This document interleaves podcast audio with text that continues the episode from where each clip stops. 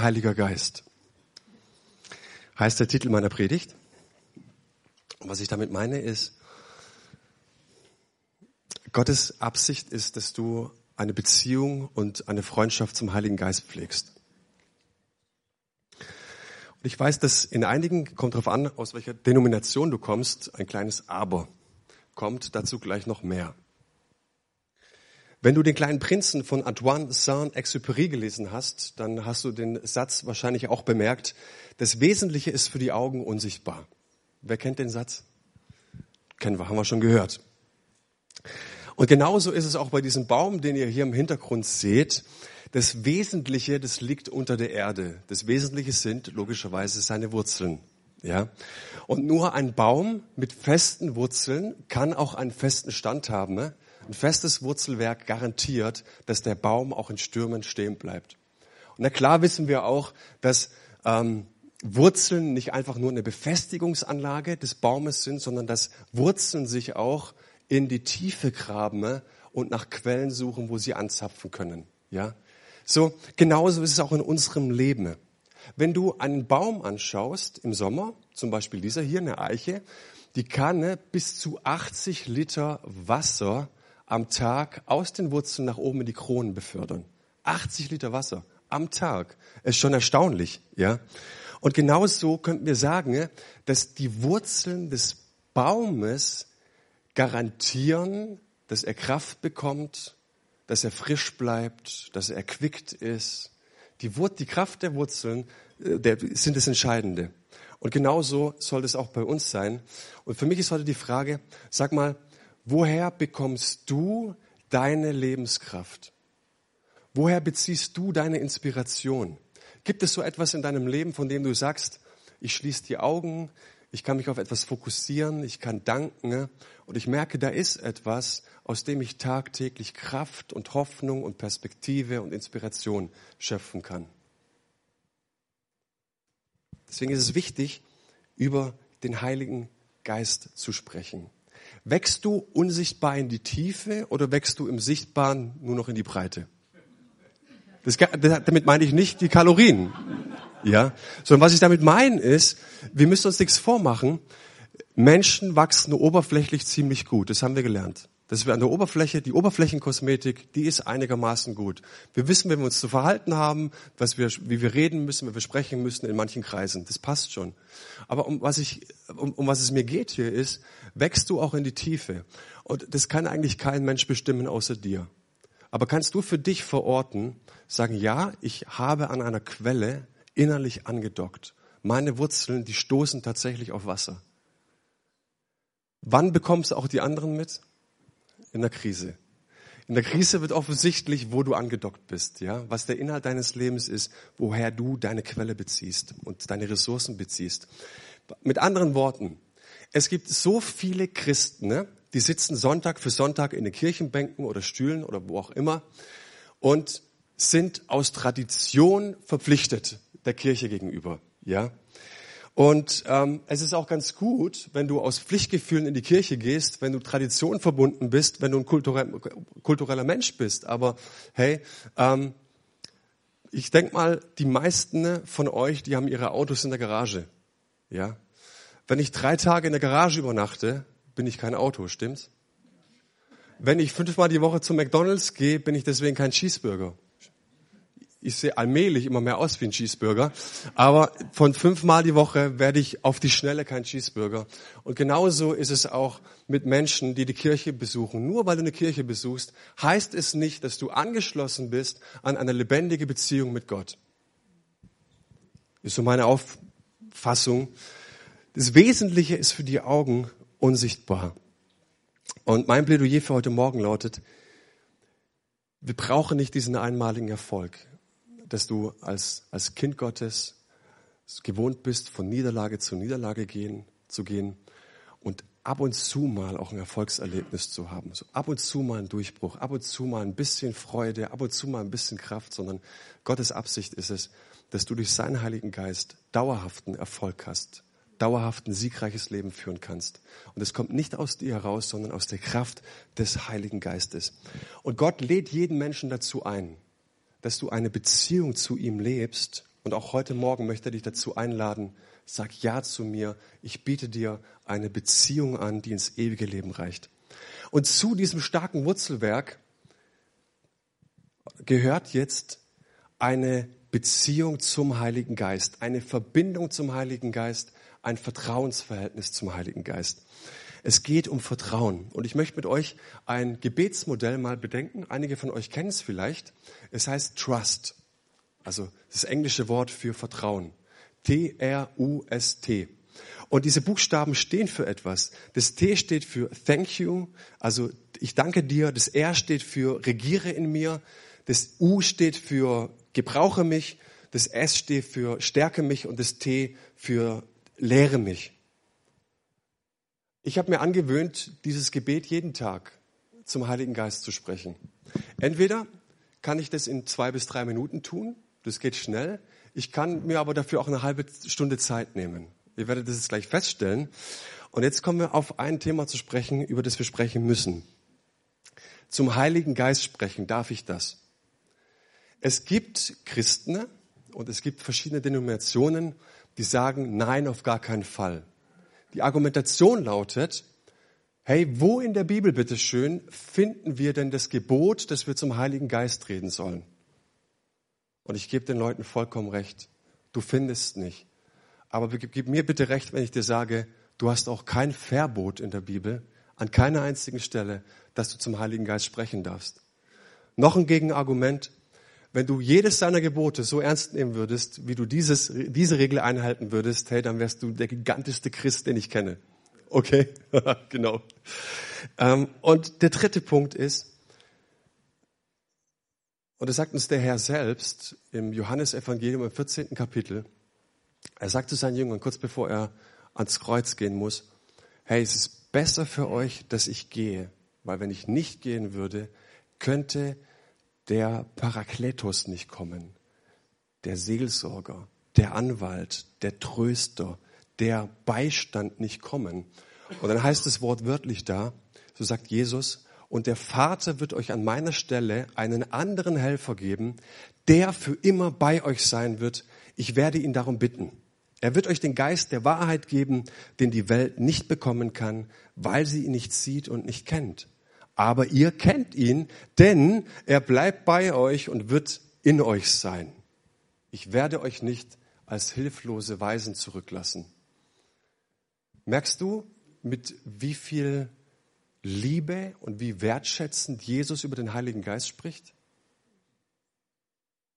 Also auf einmal, hey, mein Ding, meine Zeit sozusagen ist jetzt zu Ende.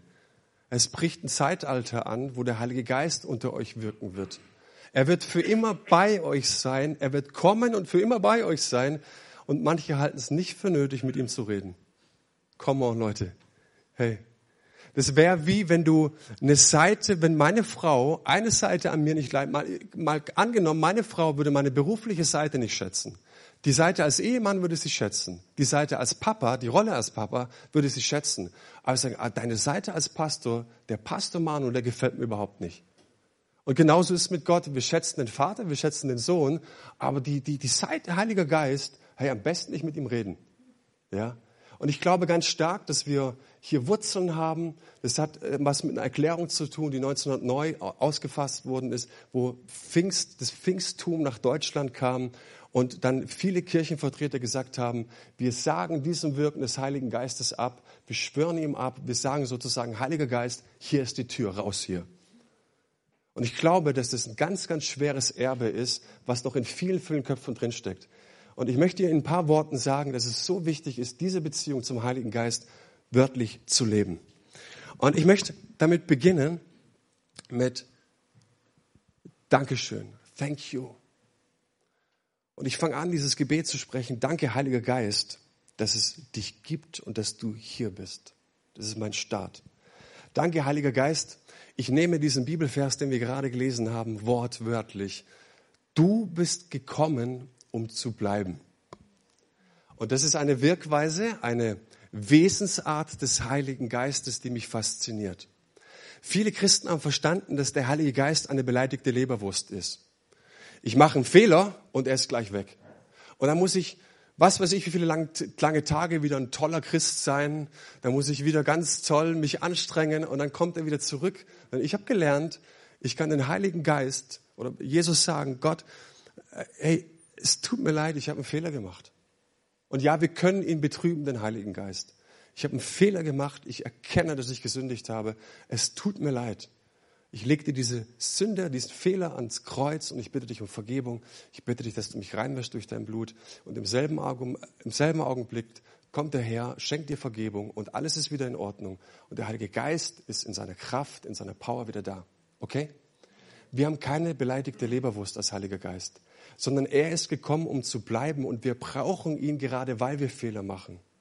Gerade deswegen, weil wir in unserem Charakter noch wachsen müssen. Und das Ding ist, du brauchst ihn. Und wenn du einen hast, der ständig beleidigt ist und der ständig wegrennt, wirst du nicht weiterkommen als Christ. Du brauchst ihn und deswegen bleibt er auch, okay?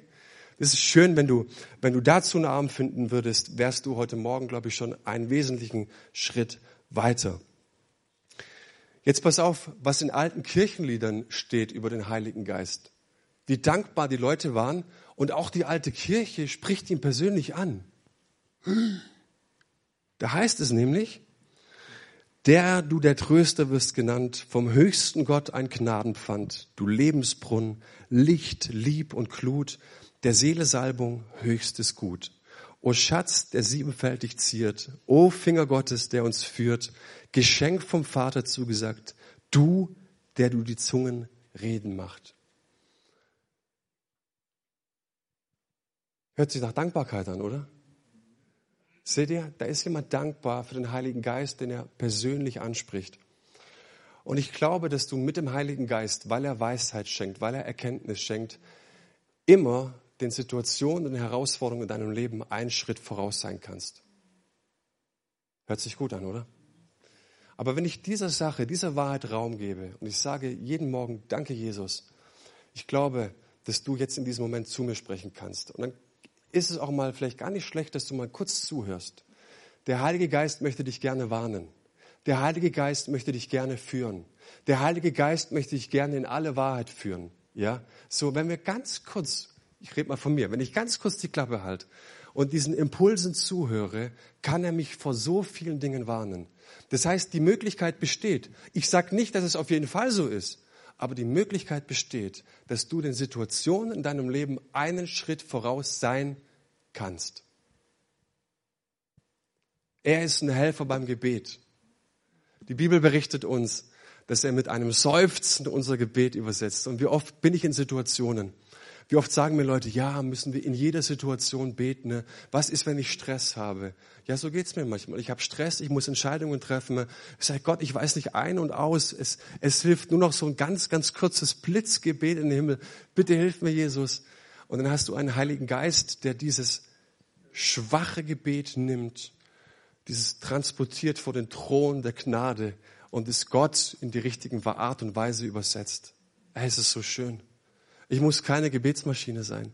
Ich darf ich sein. Ich darf Kind Gottes sein. Ich darf ganz der Manuel sein. Und Gott wünscht sich nicht so einen aufgeblasenen Beter, sondern einfach einen, der, der mit ganz natürlichen Worten vor ihn kommt. Hey, und es ist so schön. Und dafür kannst du ihm danken morgens. Wir sind versiegelt mit dem Heiligen Geist. Und das ist auch eine großartige Sache. Der Heilige Geist ist gekommen, wenn du Jesus ganz bewusst in dein Leben eingeladen hast und gesagt hast, Jesus, ich setze einen Startpunkt. Ja, ich will mit dir leben. Dann heißt es, dass du von neuem wiedergeboren wirst und der Heilige Geist kommt und ein Siegel auf deine Brust setzt. Das heißt, du bist sein. Und dieses Siegel, das kannst du, Tätowierung kannst du wegmachen lassen. Und dieses Siegel kannst du nicht wegmachen lassen. Natürlich, du kannst dich vollkommen davon trennen. Aber dieses Siegel garantiert dir, dass du sein bist, dass du ihm gehörst, dass er dich nie wieder loslässt bis in alle Ewigkeit. Wir sind versiegelt mit dem Heiligen Geist. Und ein bisschen später, das äh, steht im, im ersten Korintherbrief, ein bisschen später heißt es, der Heilige Geist ist eine Anzahlung. Man begeistert mich es immer wieder, wenn du so im, im Urtext unterwegs bist, da steht das Wort Arabon. Und dieses Wort wurde in der Geschäftssprache verwendet damals. Und es bedeutet, dass du, also der Luca und ich beispielsweise, wir machen einen Deal, wir haben Geschäft, wir Vertrag, mündlich abgesprochen, Handshake und, und oh, so. Und, und dann steht der Deal. Als nächstes kommt jetzt eine Anzahlung von mir. Und sobald ein Cent geflossen ist, war ich verpflichtet, die volle Auszahlung zu geben. Das ist so ein gigantisches Bild. Dass der Heilige Geist eine Anzahlung ist für mehr und dass die volle Gewinnausschüttung, die maximale Dichte und Kraft in dein Leben kommen wird. So, das ist die Anzahlung des Heiligen Geistes. Das finde ich so ein hammermäßiges Bild. Dafür danke ich ihm. Er ist gekommen, um Jesus in mir groß zu machen. Ich muss nicht der große Künstler sein und überlegen, Heiliger Geist, wer ist Jesus nochmal? Wie könnte er aussehen, dieser Jesus? Und die ganz Kreativen unter uns, die haben dann gewonnen. Nee, so ist es nicht sondern der Heilige Geist ist gekommen und seine Aufgabe ist es, die Person von Jesus groß zu machen. Und merkt ihr was? Jesus spricht so wertschätzend über den Heiligen Geist und der Heilige Geist macht sich ganz klein, sagt, ich bin nicht die Nummer eins, sondern Christus ist die Nummer eins. Ich mache ihn in dir groß. Hey, und dafür kannst du ihm Dankeschön sagen. Und ich glaube, dass er uns jederzeit eine Sehnsucht schenken möchte nach mehr von Gott, dass er uns neues Feuer, eine neue Leidenschaft schenken möchte. Und wenn du deine Beziehung zu Gott eher beschreiben würdest als, da war schon mal mehr, da war schon mal mehr Feuer, da war schon mal mehr Leidenschaft, dann will ich dir wirklich von ganzem Herzen, von ganzem Herzen nahelegen, bring das ans Kreuz. Was auch immer da zwischen dich und Jesus gekommen ist, Bring das ans Kreuz, bekenn ihm, dass da was müde geworden ist, dass da die Leidenschaft verloren gegangen ist. Und er ist jemand, der sie dir jederzeit neu wiedergeben möchte. Ja, so. Ähm, und das ist mein Riesenwunsch, dass wenn Menschen diese Kirche besuchen, leidenschaftlich mit Jesus Christus unterwegs sind, nicht weil sie so toll sind, sondern weil sie dankbar sind und erkannt haben, dass es einen Heiligen Geist gibt, der sie durchträgt. Ich muss zum Er kommen, aber wenn du den Heiligen Geist studierst, könnten wir noch stundenlang Sachen finden, für die wir dankbar sein können, was er ist. Das Er, das steht für Reign in me, also regiere in mir.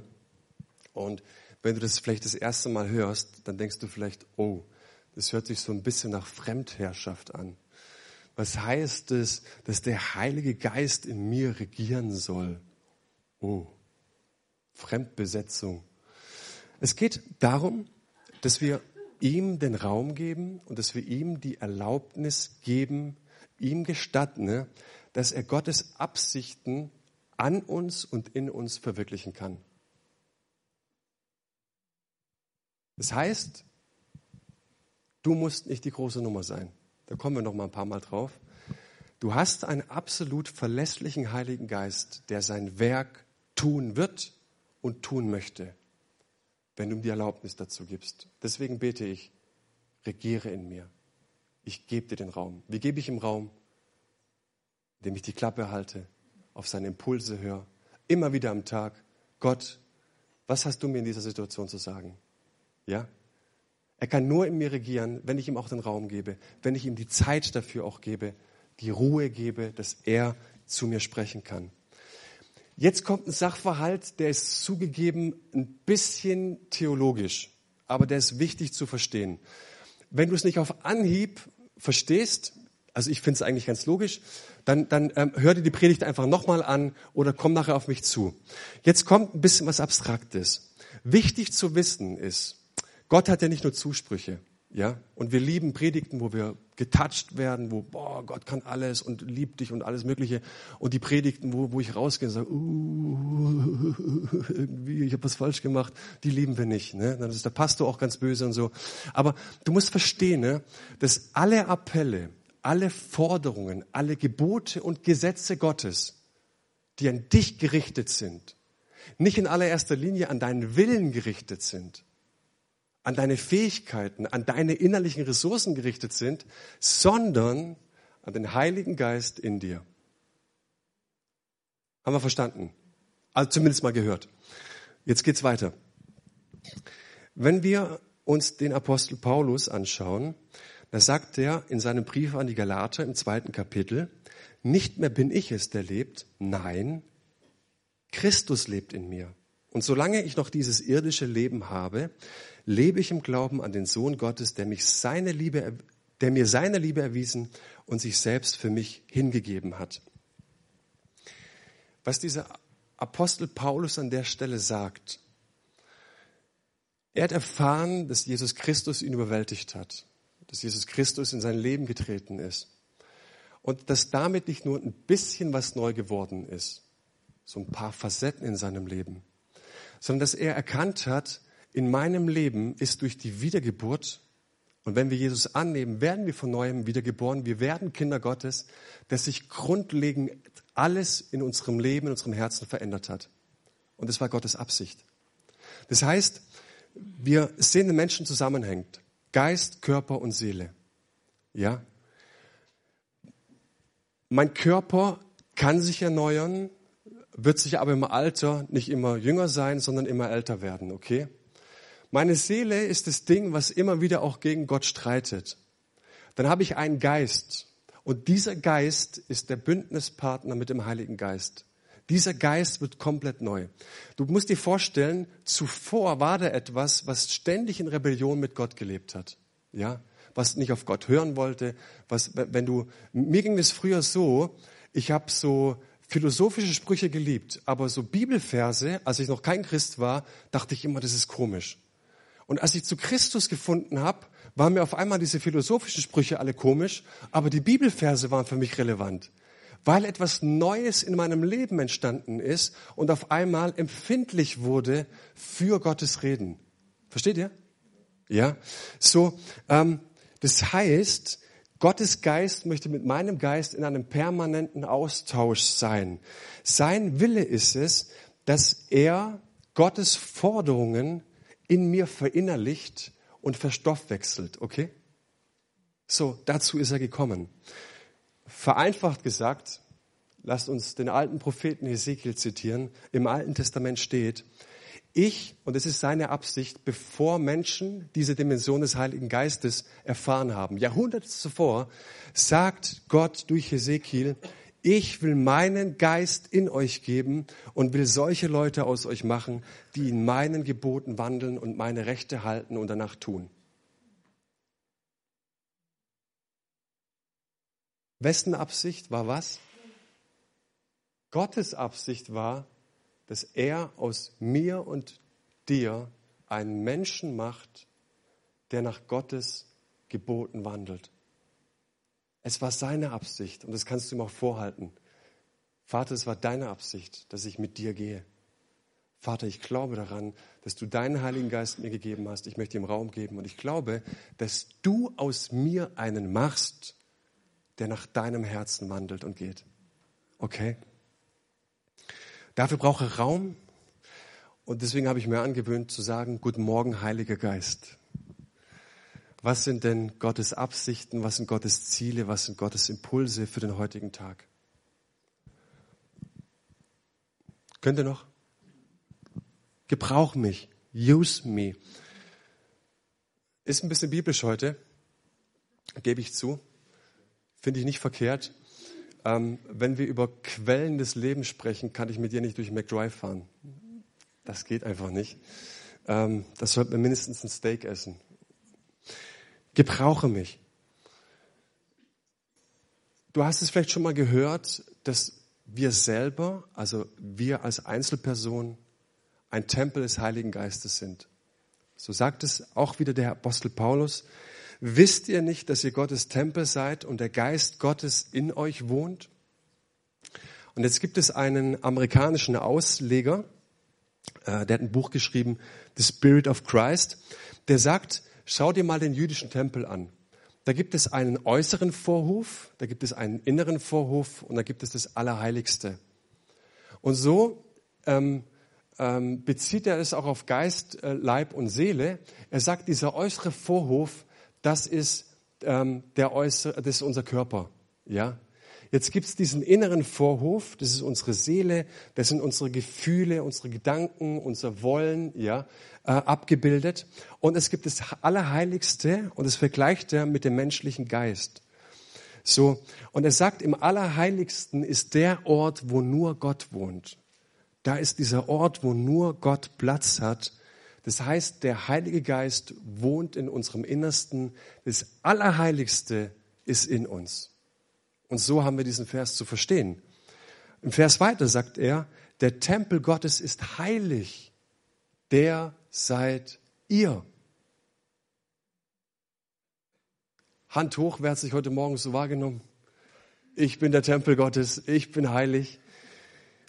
Und es ist eine Wahrheit, die wir zulassen dürfen, einpflegen dürfen. Und was ich schade finde, ist, dass die Kirche oftmals daraus gemacht hat, ja, leben heiliges Leben, verdammt die böse Welt da draußen, werd immer heiliger, werd immer heiliger, werd immer frommer. Aber was ich dort auch rauslese, und ich glaube, dass diese Auslegung zulässig ist, dass wir sagen, wenn ich morgens im Geschäft die Türe betrete, betritt gleichzeitig auch der lebendige Gott in Form des Heiligen Geistes diesen Raum. Wenn ich irgendwo zur Tür reinkomme, betritt das Allerheiligste den Raum. Das heißt, vielleicht gehst du in die Kirche oder gehst nicht in die Kirche. Vielleicht kritisierst du gerne Predigten, Lobpreis, was auch immer. Vielleicht liebst du diese Kirche, vielleicht magst du sie nicht so sehr. Ich kann es nicht verändern. Aber wie oft gehen wir nach den Gottesdiensten raus und sagen, wie und, wie war der Gottesdienst heute? Mm, ja, geht so. Aber was dieser Vers uns sagen möchte, ist nicht beurteile deine Kirche, sondern du bist die Kirche, sei die Kirche. Du bist berufen, in deinem Leben einen Unterschied zu machen bei deinem Nachbar, bei deinem Arbeitskollegen, in deiner Familie. Warum? Nicht, weil du die große Nummer bist, nicht, weil ich die große Nummer bin, sondern weil Gottes Heiliger Geist das Aller, Allerbeste in deinem Herzen wohnt. Amen, Manuel, das hast du gut gesagt. Du bist die Kirche.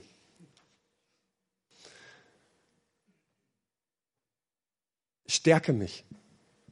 Heiliger Geist, ich kenne mich ganz genau. Ich weiß, wer ich bin. Ich brauche deine Kraft heute Morgen. Es gibt eine nette Geschichte, habe ich schon mal erzählt. Da gibt es in, in Amerika, in den Staaten, gab es in der Kirche, kam ein Bodybuilder-Ehepaar zum Glauben. Und die kamen in die Kirche das erste Mal ohne ihre Kinder. Und es war wirklich der stärkste Mann der Welt. Der hat die Auszeichnung stärkster Mann der Welt gehabt. Der Typ, der kam nicht so, so zur Tür rein, sondern der musste so zur Tür rein, weil er einfach so breit war. Seine Frau hatte, war genauso. Die, die Frau hat 160 Kilo mit ihren Füßen gedrückt. Ja, kannst du dir vorstellen, was die für, für, für Waden und für Oberschenkelmuskeln hat. Die waren beide Brecher. Die kamen zur Tür rein, haben Jesus kennengelernt und am nächsten Sonntag haben sie ihre Kinder mitgebracht.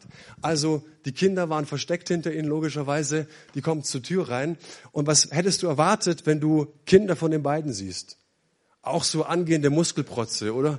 So kleine Maschinen, die kommen denen ja nicht zu nahe, auch wenn er zehn ist, der bombt dich um. Und auf einmal treten die Kinder vor ihn, äh, hinter ihnen vor und du siehst, es waren Hämpflinge. Dünne Dinger. Da ich so, hä?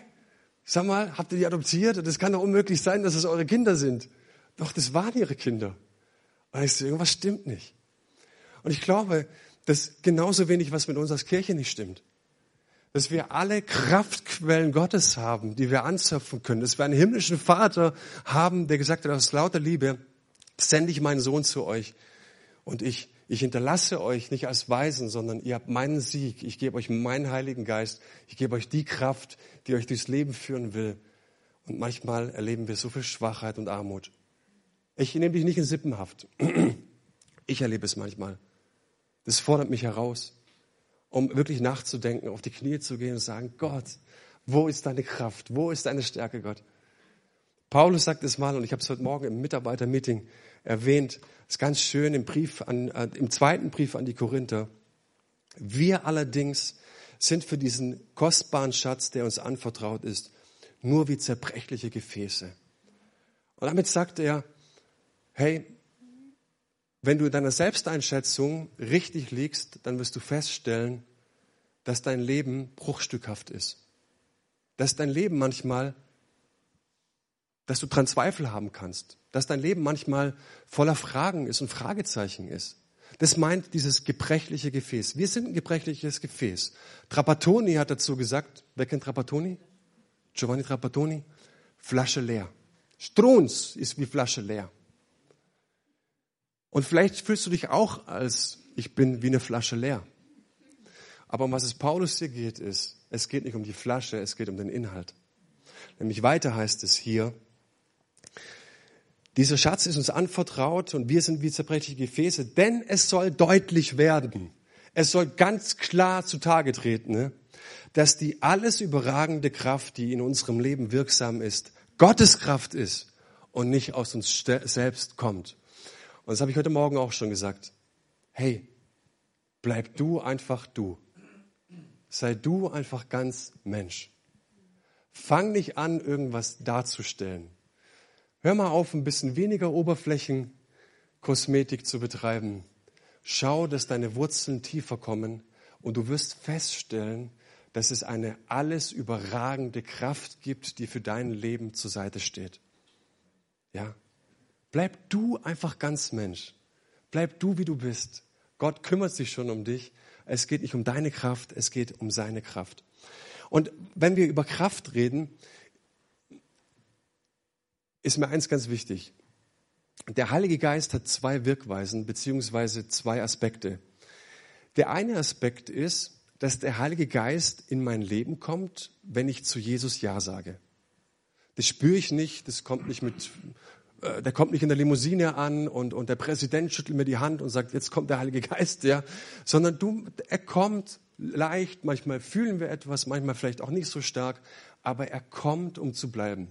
Er macht Jesus in uns groß. Er hilft uns beim Beten, ja. All diese innerlichen Aspekte, der kommt und bleibt. Jetzt gibt es aber auch noch diesen anderen Aspekt und um den wird es in den nächsten Wochen gehen. Dass der Heilige Geist auch kommt und es ist dieser andere Aspekt, diese andere Wirkweise, die mich fit macht, um Jesus in dieser Welt zu verkündigen. Ja? Es gibt einen Aspekt, den brauche ich, um Jesus in dieser Welt groß zu machen. Nämlich ähm, der Heilige Geist wird oftmals übersetzt, gerade in der Apostelgeschichte, mit dem Begriff Dynamis. Das bedeutet Dynamit. Der Heilige Geist ist eine Sprengkraft in deinem Leben. Ja, er ist wie Dynamit. Und wir sehen dann am Pfingsten, am Pfingstfest, dass die, das, am Pfingstereignis, dass die Jünger den Heiligen Geist empfangen und du siehst dann, und da wird es in den nächsten Wochen auch drum gehen, dass der Auftrag von Jesu, der Missionsbefehl war abgeschlossen, der war ausgesprochen. Erlösung war geschehen, Auferstehung war geschehen. Jetzt würde Jesus in den Himmel auffahren und als er in den Himmel aufgefahren ist, das war, er wurde als König wieder eingesetzt zu Rechten des Vaters. Er wurde intronisiert und er sagt, stopp Jungs und Mädels, geht noch nicht. Geht noch nicht. Obwohl der Auftrag klar war. Wartet, bis der Heilige Geist kommt. Und am Pfingsten ist das passiert, was Jahrhunderte zuvorher der Prophet Joel gesagt hat. Im dritten Kapitel steht es in Joel, ich werde meinen Heiligen Geist ausgießen auf alles Fleisch. Ich werde ihnen eine Dynamis geben, eine Kraft geben, dass die Kirche stark wird, dass die Kirche anfängt prophetisch zu reden, dass die Kirche eine Kraft hat, in Sprachen zu beten, dass die Kirche mit einer über dimensionalen, supernatural Kraft ausgerüstet wird, um ihren Dienst zu tun. Okay? Und jetzt sagen viele, ja, das war das Pfingstereignis. Ja, aber es gab einmal ein Pfingsten, ja. ja. Aber in der Apostelgeschichte siehst du selbst, dass es nur ein Pfingsten gab, aber dass viele die Pfingsterfahrung danach wieder gemacht haben. Ja, das ist ein Unterschied. Die Gemeinde wird eingeschüchtert. Sie betet erneut. Im vierten Kapitel ist mal Apostelgeschichte. Sie beten vereint und wieder fällt der Heilige Geist auf die Gemeinde. Oh, komisch. Jetzt haben wir schon zwei Pfingsttage. Und dann spielst du äh, später, äh, ganz, ganz toll, ähm, während Apollos in Korinth war, zog Paulus durch das kleinasiatische Hochland und dann zur Küste hinunter nach Ephesus. Dort traf er auf eine Gruppe von Jüngern, die seine Aufmerksamkeit auf sich zogen. Jetzt kommt die Frage des Paulus. Ich, hallo, wie geht's?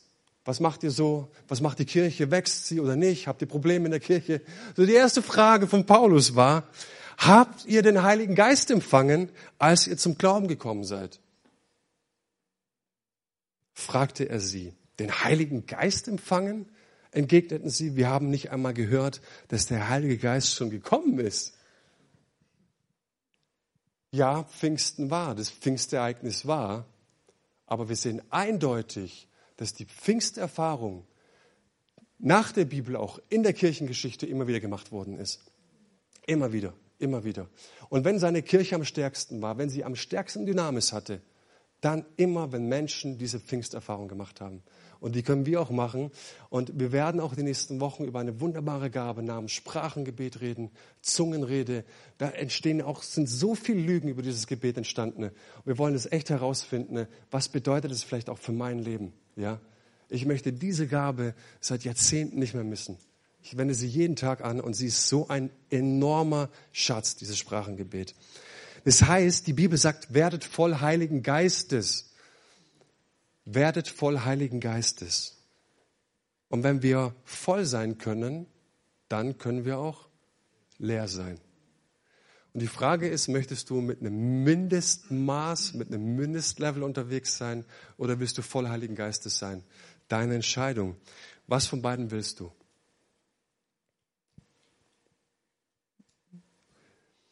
Letzter Gedanke. Teach me, lehre mich.